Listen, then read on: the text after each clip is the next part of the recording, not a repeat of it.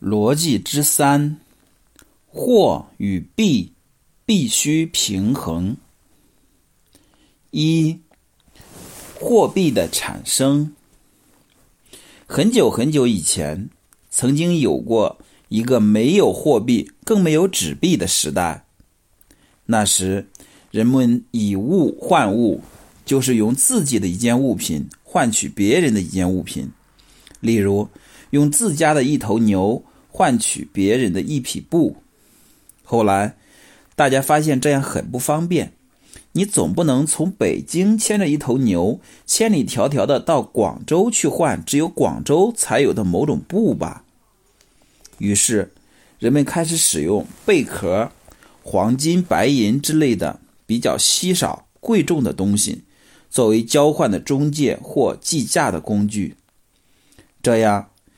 你可以在北京的市场上把自己的一头牛卖掉，买牛的人给你一块金子，然后你拿着这块金子到广州去买布。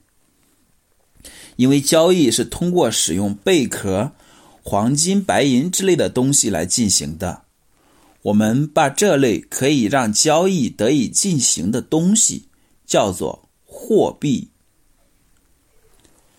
从黄金。到法币，有了黄金、白银这样的货币后，买卖方便了很多，但还是有问题。黄金、白银之所以贵重的之一原因之一，就是因为它们的产量很有限。如果遍地都是黄金、白银，它们也就不值钱了。一般老百姓去哪儿弄黄金、白银呢？没有黄金白银，一般老百姓就只好又用最原始的办法进行交易，牵着自家的牛去换换取别人的布。为了解决黄金白银不够用的问题，人们就用铁、铜之类的产量比较高的金属来制造货币。中国在春秋战国时期就有了这种金属货币。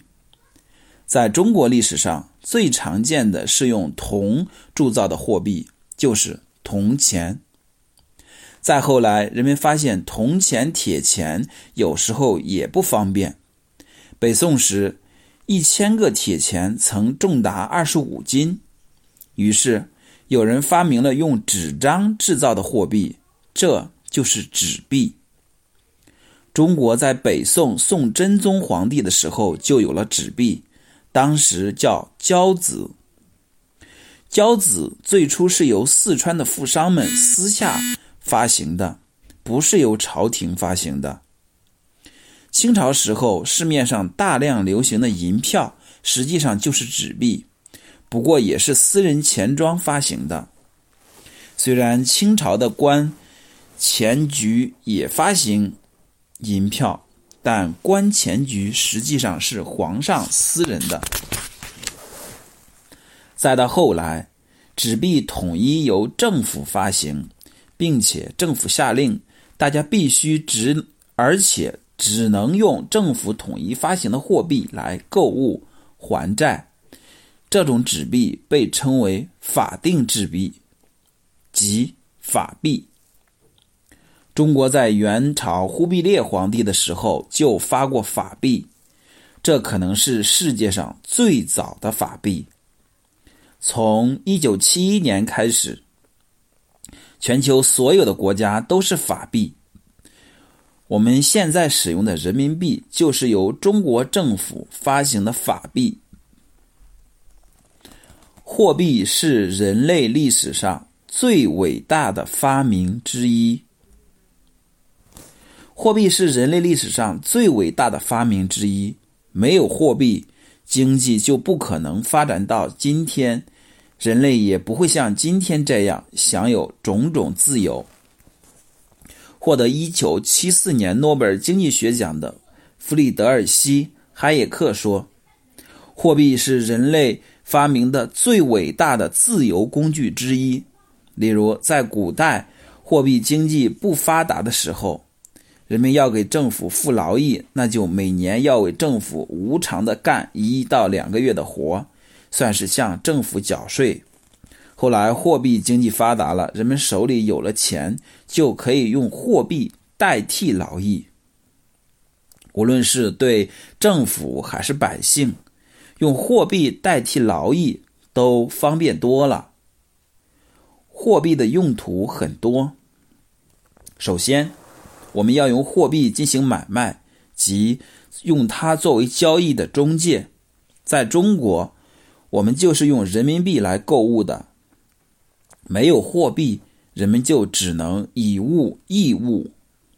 其次，我们用货币来衡量一个物品的价值，即用它来作为计价的工具，这就是货币的价值尺度功能。例如，一件商品到底用多大的价值呢？我们用，我们说它值十块钱，我们就是用人民币这种货币来表示这一商品的价值。最后，我们用货币来储存财富。这就是货币的储存财富手段的功能。例如，我股神沃伦·巴菲特家产有六百亿美元，巴菲特就是用美元这一货币来储存他的财富的。当然，巴菲特也可以不用货币来储存他的财富，而是用土地、房子来储存他的财富。他可以在全世界买下很多农场。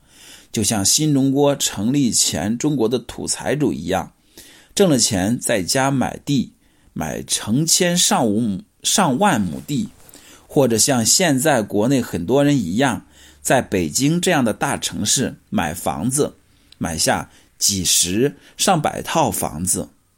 但是，现在社会中用牛买地、买房、买房子的方法。来存储个人财富存在很多问题，显然没有用货币来储存财富方便。